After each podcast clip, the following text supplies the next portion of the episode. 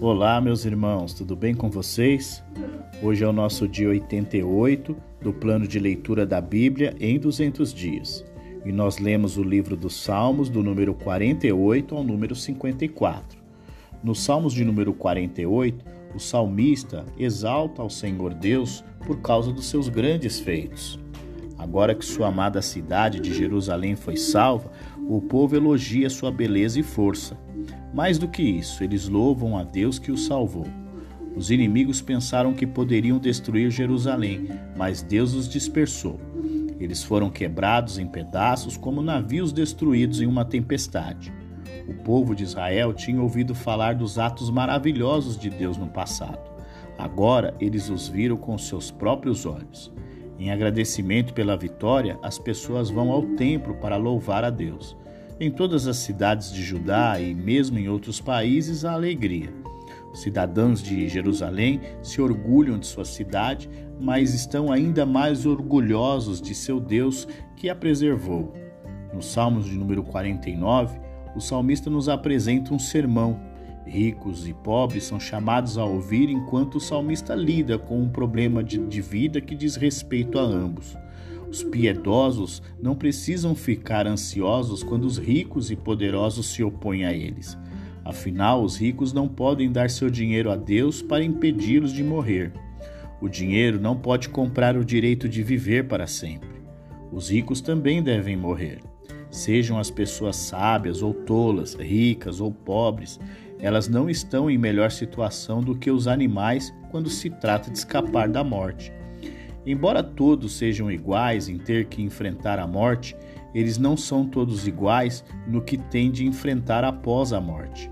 Aqueles que totalmente confiam em suas riquezas descobrirão que ela é incapaz de salvá-los da ruína e da decadência no mundo dos mortos. Por outro lado, os piedosos que não buscam riquezas para salvá-los do poder da morte descobrirão que o próprio Deus os salva e os conduz a uma vida futura de alegria.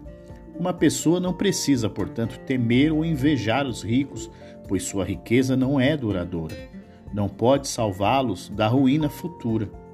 Nos Salmos de número 50, o salmista nos apresenta um sermão, assim como nos Salmos de número 49. Em uma cena que mostra sua incrível majestade, Deus ordena que o mundo inteiro se coloque diante de seu trono de julgamento. Ele é o juiz justo de todos os povos do mundo, e seu primeiro chamado para o julgamento diz respeito ao seu próprio povo, Israel. A reclamação de Deus contra os israelitas não é que eles tenham deixado de oferecer sacrifícios e ofertas. Na verdade, eles têm oferecido continuamente, mas Deus não aceitará suas ofertas. Em vez de oferecer seus sacrifícios em espírito de adoração humilde, o povo os oferecia como se estivessem fazendo um favor a Deus pelo qual ele deveria ser grato. Eles ofereceram seus sacrifícios como se estivessem dando a Deus algo de que ele precisava. Mas Deus não precisa de nada, ele já é o dono de tudo. A carne e o sangue dos sacrifícios não têm nenhum uso material para ele. Deus não é como seres mortais da terra, que precisam comer e beber para se manterem vivos. As ofertas que ele aceita são aquelas baseadas na ação de graças, obediência e confiança total.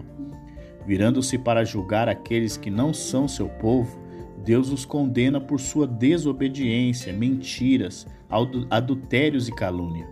Porque Deus não age em julgamento imediato contra eles, eles acham que ele aprova o seu comportamento estão prestes a descobrir que tal pensamento é equivocado. Eles são avisados do terrível julgamento de Deus e convidados a aceitar a sua salvação gratuita. No Salmos de número 51, o salmista Davi faz uma das mais belas confissões de pecado registradas na Bíblia. Davi não dá desculpas, ele reconhece o seu pecado e percebe que nada pode fazer receber o perdão exceto lançar-se à misericórdia infalível de Deus. Sua transgressão não foi meramente contra outro ser humano, mas também contra o Deus Santo. É o fruto da natureza humana que, desde o nascimento, foi infectado pelo pecado. Na cerimônia israelita para restaurar um leproso purificado, uma escova feita de risopo era usada para borrifá-lo com sangue sacrificial, e seu corpo era lavado com água pura. Davi se refere a essa cerimônia ao pedir a Deus a purificação de seu pecado. Uma vez purificado, ele deseja ser restaurado a uma vida de alegria.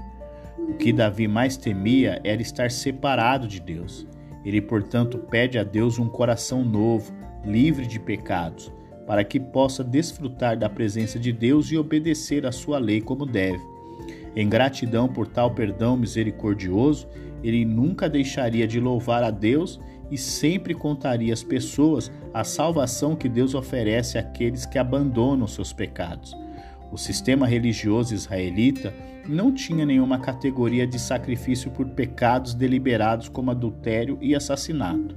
Mesmo que tivesse, Davi sabia que Deus desejava um espírito humilde e arrependido, mais do que sacrifícios rituais.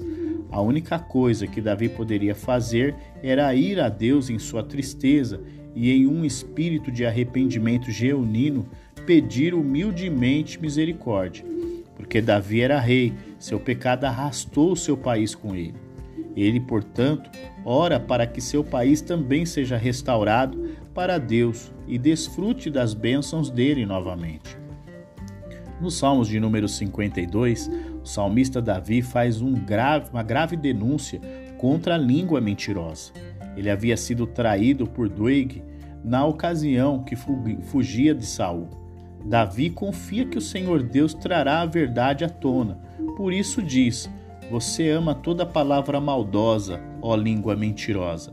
Saiba que Deus o arruinará para sempre. Ele o agarrará e o arrancará da sua tenda ele o desraigará da terra dos vivos.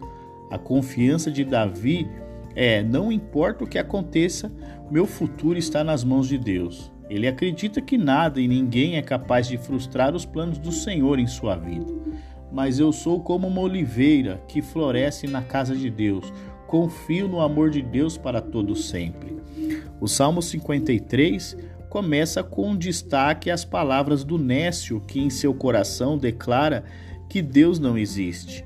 O Salmo 53 ele é muito semelhante aos Salmos de número 14, tanto na mensagem quanto na estrutura.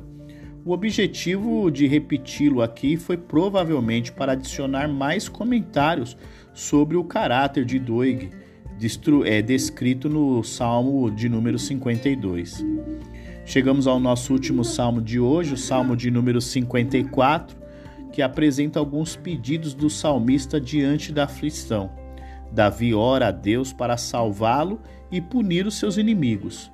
Confiante de que Deus o ouvirá, ele espera o dia em que poderá mostrar sua gratidão a Deus por meio do sacrifício. E assim nós completamos o nosso dia 88 do plano de leitura da Bíblia em 200 dias. Amanhã estamos juntos para um novo episódio. Um grande abraço, eu espero você e até lá!